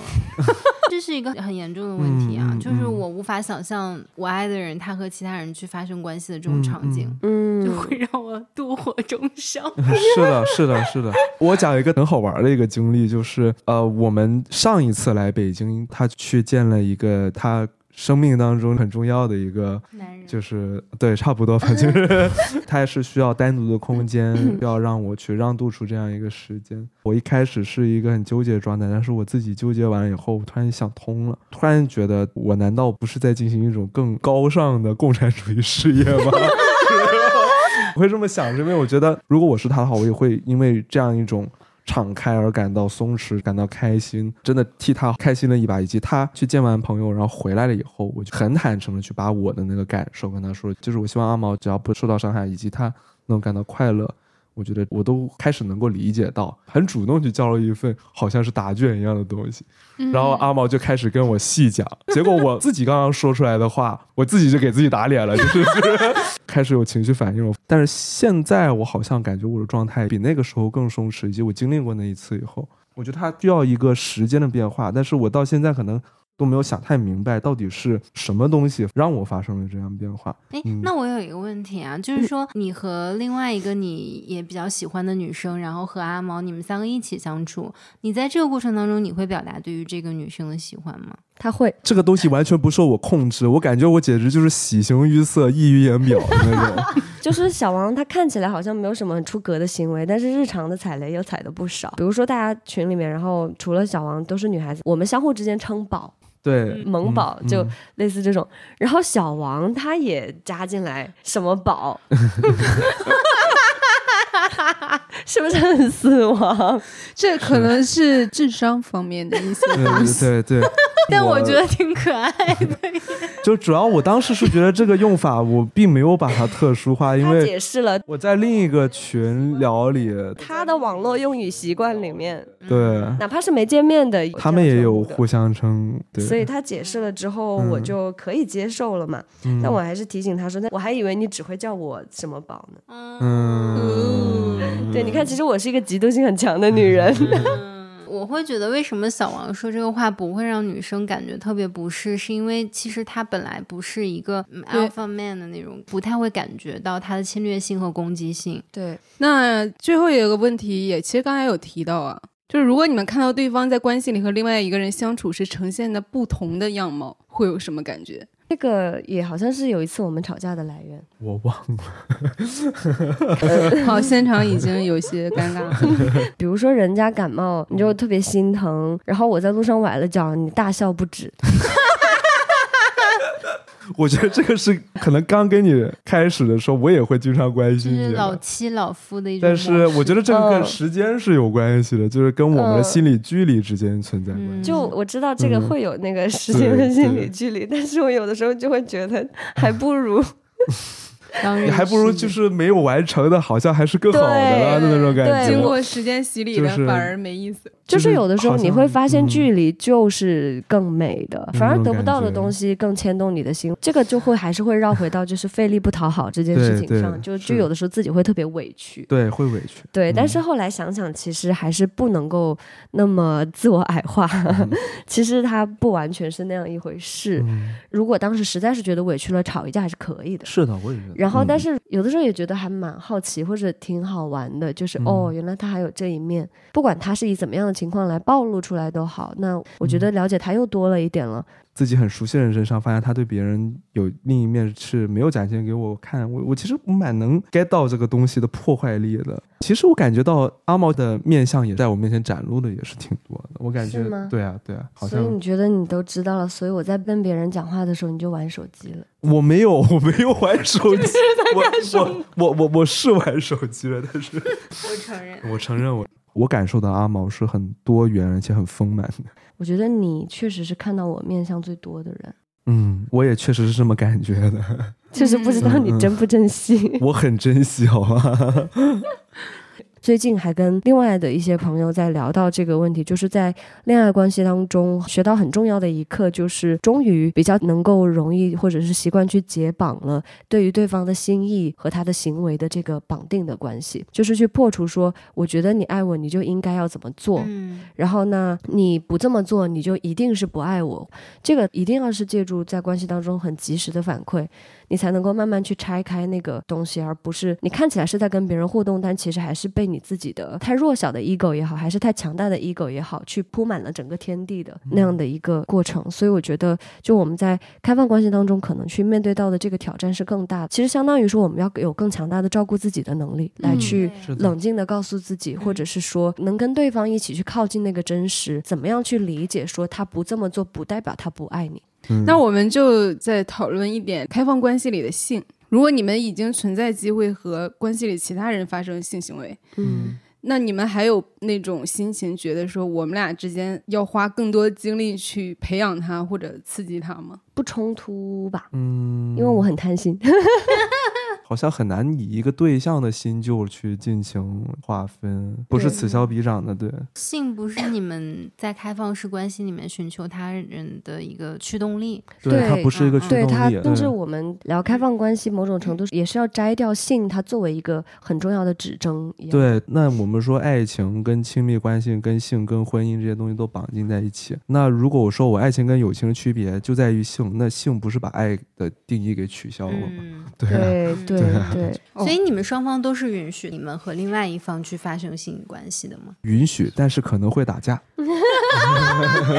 怎么说呢？允许的意思是你不需要觉得说我必须不能怎样。或者是说我为什么不能怎样？不要出于这样的压力而去扭曲了你跟另外一个人的关系曲线。所以允许是这个意义上的允许。就如果真的发生了什么，然后如果也真的安全，然后你享受其中的话，那就去呗。另一方面可能会打架，就是我们刚刚说的。那如果确实是在那个具体的时间，有一个人感觉到被落下，或者是被呃冷落，我们也要保留这个事后一起来好好处理这个情绪的一个空间。在你们这两年的关系里面，你们觉得你们得到了什么，失去了什么？就是这些东西跟你们最初的那个想要的东西是有很大差别的吗？我觉得答案是非常甜蜜的。我觉得好像真的一点都谈不上失去什么，对，嗯而且反而嗯感觉确实有很多惊喜。是的，就是多惊喜。真实的惊喜非常巨嗯大。其实文学作品它就是能够很深入的揭露人心的真实嘛，一些复杂的看可能是看过一些，但是在真正生活当中得到的一些很鲜活的真实的细节，都还是每一次都能够惊艳到我们，嗯，是的，包括我们自己听到了这个之后的那个心理复杂的玩味。嗯嗯嗯，就嗯就那种玩味，它最后也可以导向一种真实的喜悦哦。原来真实还可以更真实，真实还可以更丰满。经常还是会有这种哦，嗯，这样的一种体验。嗯一开始的时候，确实会想象到开放关系当中，可能我跟别人的关系也会互动更丰富一些。但是当我发现我跟别人的关系也变成可说的了，也是可以祛魅的了，也因此我跟小王能够交流的东西又更多了。总体来讲，还是收获很多、滋养很多的一种关系形式。那你们会觉得，就是在你们这个关系内部有消解掉其他你作为一个女性身份带来的那种分工或者角色的不同吗？就是让你觉得比一对一的关系更自由了的。有原先的关系的话，真的会更容易在我跟伴侣共同出席其他的场合的时候，马克思说人是社会关系的总和。总和，嗯，对，所以在原来的那个关系当中，可能我的伴侣他身边的朋友，他们也默认的一种规则就是。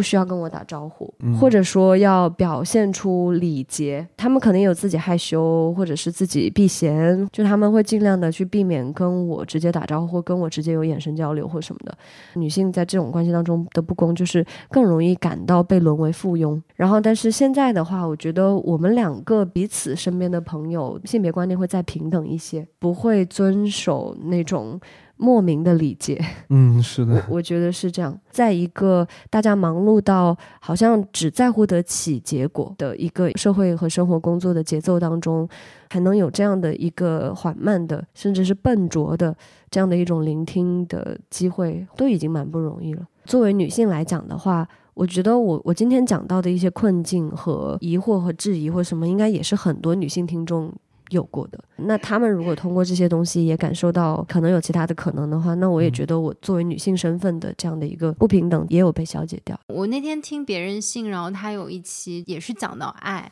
然后里面有一个读者来信，他大概意思是说，作为一个女权主义者，他常常感受到和异性交往当中的一些不适感，但是他又是一个异性恋者。我记得 Alex 好像他的回答里有一部分就是说，其实你作为一个异性恋者。你也是在实践爱的一种公共性。其实除了它私有性的一部分，你也是在构建一一种新的爱的秩序和新的爱的公共性。如果说你真的就是要打破既往的父权制的社会所构建的一切，那么你是不是也要用一种新的秩序去完成一种新的爱的可能性？还是可以在亲密关系当中完成，就是属于你自己想要的那种相处的模式。然后消解掉这一部分性别角色带给你的一些歧视和不公，我觉得还是有很大大的发挥空间和可能性的。嗯。嗯。今天就大家会反复提到公共性这个词，然后包括“爱是最小单位的共产主义”这个话，就是大家长期以来会很误解，好像公共性必须是一个宏大的，然后是一个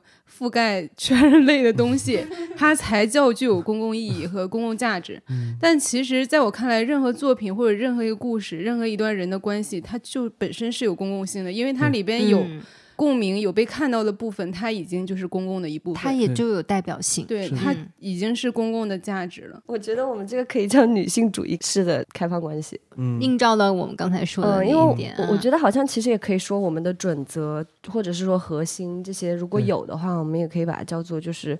平等、嗯。尊重、对话，不管是我们两个之间，还是跟其他人，包括可能国外的吧，就是 Me Too 之后，他们对女性主义的反思已经来到，比如说这个 mutual consent，嗯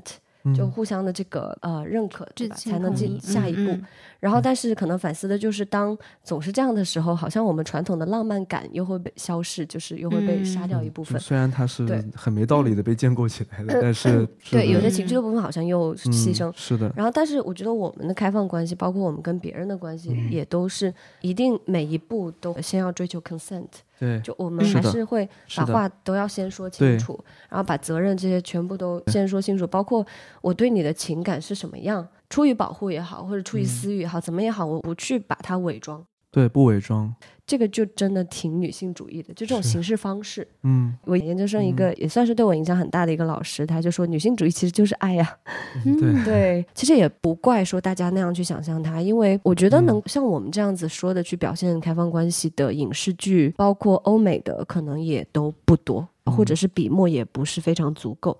而大热的那些，好像看起来提到开放关系的，呃我可以点名批评《致命女人》。我今天也想到这 今天我们看脱口秀也批评了《致命女人》，对我也觉得他第一季的那个开放关系就是真的很假，那太个不糟糕了，嗯，对嗯那个完全我觉得不够格。那更像是一场三 P 的游戏，对嗯，对嗯对。但是反而情感部分是表现的比较少的，对对嗯对，是嗯。他不可以在每一个步骤当中不充分的照顾好彼此的这个认可的情况下，就直接进到下一个阶段的。嗯。嗯，对就是大家会觉得开放式关系更像是有文化资本的人之间的一种趣味也好，或者实践也好嘛。嗯首先，它建构在极度的诚实和能对话的空间，然后对话呢，其实就已经是一个很高的门槛儿。很多没有文化资本的人，他可能很难表达出他心中所想，或者在精神的思想上的其他方面进行更深入的沟通。就是事实上确实是这样吗？可能是也不是，它确确实实是挺占据很庞大的时间跟精力而且它会影响你的生活、你的生活方式、生活的成本，这些都肯定是有制约的。但是同时，我又在想，这里面有没有一个很松动的空间？就是那可能我偏社会主义的一个角度上去猜想，我们在尝试讨论开放关系或者讨论爱，其实，在讨论人和人之间呢有没有办法去进行更多元的连接，以及这种连接能不能把那些既得利益者，让他们被卷入那个依然正在运转的强大的父权的消费社会的那个市场里面。而我们可以抽身出来，免费的、去成本的去完成这个事情，就会倒逼使得市场里面可以用货币去买到的，或者是用新自由主义的那种价值可以去挣得的那些东西，都是掺了水的假酒。而当人开始更多的发生更真实连接的时候，有没有可能说，社会的经济发展到一定阶段的时候，它会存在一种分野，就是真正有能力的人去叩问真实的人，他可以。以最小的成本在这个社会上面生存，因为他有学习的能力，有生存的能力，更重要是他们有爱和连接的能力。因为有很多困难，我们一个人可能完不成。但是当大家把一些价值次序看得比货币或者是物质更高的时候，我就觉得消费主义它会反噬自己，因为它把一些并不存在的价值夸大其实了。嗯，小的苍蝇馆子东西那么好吃，价格又便宜，虽然他们很难生存，但是他们存在以及其实人民需要他们存在，嗯，必然是一个历史的选择。如果在一个餐饮都是特别贵，以及都是工业制造的快餐式的这样一个东西情底下，人们是不是更愿意自己去动手去做饭？会我会思考这样问题，以及大家如何减小我们去叩问真实的成本，大家会一起去做出这个努力。我觉得它是一种推动。说得好，我觉得我的答案也是是又不是。抛开开放关系不讲，我觉得我们社会也有很多很多其他的问题。也确实都还是来自于社会给到的，大家真正去学习阅读和表达的资源是完全不够的。对，大家都能够感觉到，我们应试教育很大的问题就是，它其实还是在把你变成一种填鸭式的机器，而不是真正的阅读者和感受者，就更不要说表达者了。所以我觉得这个在整个制度上，这个批评和督促是可以有的。但是另一方面呢，我以前也觉得说丁克这种选择，好像是不是也是需要文化资本比较强大，然后。后看待问题，可能也经受过一些西方的这些社会学或者结构性思考的洗礼的人哈，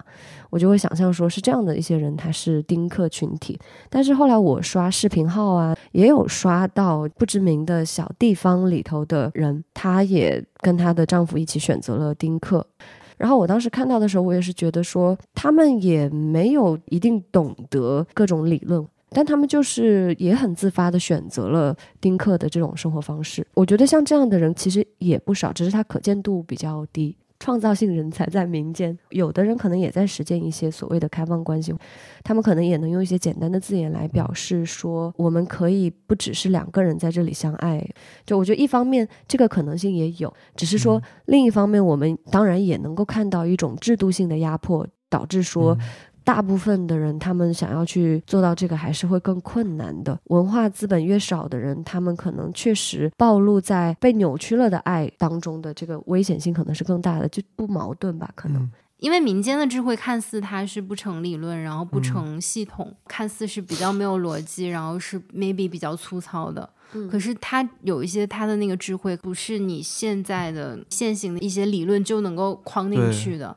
所以自己的生态。但是我是觉得，就是你最终还是你能不能抓住爱的这个本质，就像我们说的爱的这个能力，而不是爱的这个对象。就是你没有文化资本，你真的无法用一套理论逻辑去推演。但是你有一个自己的内在的逻辑，然后你有一种。非常原生的爱的力量，对，我觉得还是可以去有你自己的的这种，就是比较和谐。嗯，朴素的善或者正义感，但是朴素的善，它真的非常容易被煽动、被利用。这个就是越是有知识的人，就越要创造；其实有钱的人就更是，就要创造更好的环境来去保护朴素的善，包括去开发。而且我我很怀疑，生活处境比较艰苦的人，他其实比我们更懂得怎么去爱。嗯，就是他们爱的能量会更大。只是总是有很多很多东西不得不去剥夺他的精力。对对对，甚至是他们旺盛的去爱的能力和或者是善的本能，又变成对他们的诅咒。有一些听友发来了最后的疑问，比如你们有想过万一后悔了怎么办啊？对对对，我觉得只有可能是在一对一关系当中后悔一开始没有提开放关系。而不会在开放关系当中后悔，说一开始提的不是一对一。嗯，我觉得是这样。我觉得换句话说，也可以说是，只有在一对一关系中才会去后悔当初没有很坦诚的去沟通。对对对。那下一个问题，开放式关系包括结束进入固定一 v 一关系这样的命题吗？如果有的话，会是因为什么呢？嗯，我觉得其实也可以有，就是我觉得开放关系它是开放的嘛。对。我觉得它可以包括一对一的这个状。状态，但一对一不能包括开放关系，所以这就是开放关系为什么是无敌卡。对，行，就是什么问题在这都是 不是问题，它是一个作弊打在棉花上。那最后一个问题啊，其实也是一个还挺现实的问题。呃，你们任何一位有考虑过婚育吗？如果有的话，你们结婚还会想继续开放式关系吗？这个问的好，这个问的很好，就是很奇妙。我觉得爱情就是很不讲道理。如果说一开始对方的立场，他如果是婚姻很重要，他会很需要婚姻，然后生育很重要，他会很需要生育，然后我也告诉他我的立场，我们就会发现这个话头就。聊不下去了，有冲突，但是没有沟通的可能了，聊起来也会很危险，其实就埋下一段隔阂。对对，但是我跟小王也可以是某种程度上的顺理成章嘛，就是我们两个一开始也都达成共识，都能看到婚姻制度，尤其是对女性的剥削的这一个角度。对，然后包括生育这件事情，所以我们两个一开始都说好了，我们俩都是不婚不育的。嗯但是哎，忽然就慢慢的发现，那既然咱俩都觉得这个东西不行，那咱俩反倒可以试一下。就是反正他也不需要这个东西，但就是如果是咱俩的，如果是你的话呢？嗯，那好像又可以，好像又可以，就是那种感觉。豁出去吧。所以就我们也见过家长。的婚姻的话，我们慢慢开始感受到一点具体的压力了，就是两边的上一辈的人相处的这个关系的张力。对，所以我们是考虑过婚。育可能还远了一点哈，对，但目前是不排斥的。结婚还要继续开放关系，这个也是小王之前提到过，就是这个关系名字是不是叫开放关系也不重要了。嗯，是，因为我们能够尽可能的在这个关系当中去还原彼此本真的模样。按照这样走下去的话，那其实结婚嗯保持这样也可以，或者随时有什么其他的变化也都可以。我觉得今天听下来，阿毛和小王的这种相处的模式，感觉在拆一个层层包装的礼物，就每一层拆掉都好像还有新的惊喜，嗯能够看到彼此不同的面相也好，或者一个更真实的一面。所以其实我今天聊完，我反而会觉得我们没有自己想象的那么真实，嗯，甚至有的时候我们在面对自己的时候，你也不是百分之百真实的状态。写日记都撒谎。是，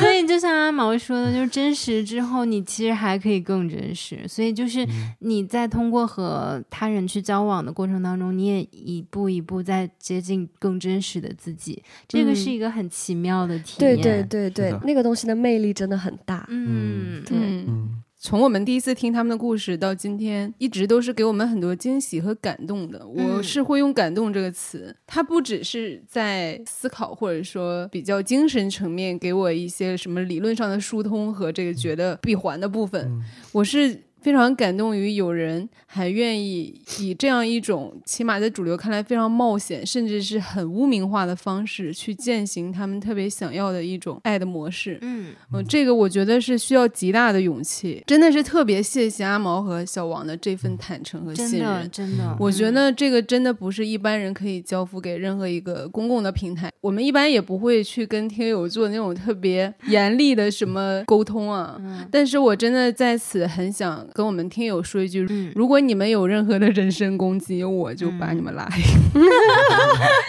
开放式关系本身，它不像异性恋这种一 v 一的关系，已经有太多的模板了。嗯，所以大家对很多问题是有一些甚至于愚蠢和冒犯的好奇，嗯，但是我觉得就是因为这种样本太少，我们就更得基于个人经验提出各种各样的问题和讨论，我们才能接近说啊这种形式也许是可行的，也许是更接近于幸福或者快乐的。我也想到，就是《道德浪女》那本之前言的时候说，其实开放关系对于每个人来讲都没有那么难以想象，是因为你但凡就是在漫长的生命当中爱过超过一个人以上，你就想象说他们其实是刚好是同时聚合在一个时空，都要同时来爱你，这个时候你怎么办？嗯的嗯对《道德浪女》的导言吧，所以大家不要想象成说开放关系它是那种无底线的逃脱责任的，嗯。是有伦理追求的关系，也是好感谢佳期啊、一萌还有大姚，自由人的对。工作人员们。对。官方了起来。对自由人的全体工作人员还有老非常板，感谢，非常感谢。我们好像也很难想象，竟然会有这样的平台和空间对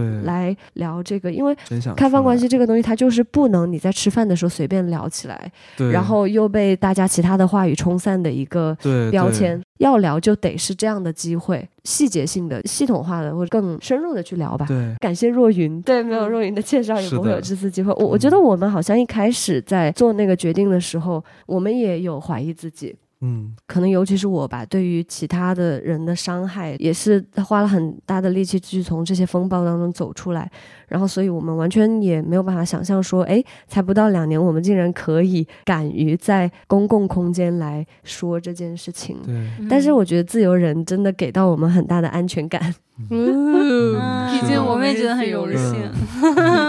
我们一方面是走出来了嘛，嗯就意识到这个事情它确实有公共性，它值得被更多的人听到，然后大家可以因此更加不以此为耻，然后不活在阴影当中。嗯所以我们也觉得自己有这个责任。嗯。但另一方面，我们真的言说的空间很窄嘛，自由人就是非常非常不容易，是。就很惊喜、很温暖，就是完全没有想象到的嗯。这种程度。我最后还是想鼓励一下我们的女听众，会觉得女性在开放关系或者说更多元的关系里，嗯也许你是更擅长的。虽然也许你会有更大的情绪波动和负面的反应，嗯但是因为我们平时已经兼顾了多种角色，而且在各种各样的亲密关系里都做得不错，我觉得嗯大部分女性还是付出了非常多的情感，包括身体劳动。嗯，所以，嗯也许你们可以大胆的想象一下，你们在一个更复杂，然后更接近于你们所求的关系里，可能你们会表现得更好、更快乐。嗯但当然呢，这个也要根据你的自身情况，不是说每个人都应该或者必须去尝试。对对对，对而且，其实爱就是一种你需要去不断学习和实践的能力。它不是说我们光纸上谈兵、光聊它就能聊出来的，你一定嗯就是还要去实践。你可能中间要受挫，它一定是有很愉悦、很愉快的部分，但它一定会有让你痛苦的部分。我觉得这就是人生，它就是交织在一起的。嗯所以波伏娃也说过嘛，爱其实对于不同性别的人来讲，它的意义是不同的。嗯，所以我觉得对于女性来讲又是不一样的，或者是对于女性意义有可能是更大的。嗯嗯我觉得仅仅是想象和思辨已经是解放的一部分了。是的，大部分女性甚至都不敢想这个事儿。是，嗯嗯，或者从没想过，或者觉得想到会觉得很羞耻。我我也感谢各位啊，我确实不是很擅长，也不是我我擅长吗？我我是谁？跟谁对话？那这一期节目就是这样了，我们特别愉快，谢谢大家，那我们下期再见啦，拜拜拜拜，拜谢谢大家。谢谢大家。你可以在各大播客平台订阅我们的播客，也可以关注我们的微博“自由人 Liberal” 和公众号“自由地 Wonderland”，接收最新资讯。加入我们的社群，给我们发送听友来信。你可以在 show notes 里找到入群方式和邮箱地址。这里是自由人的自由联合，自由的人请举手。哦，举了吗？举了。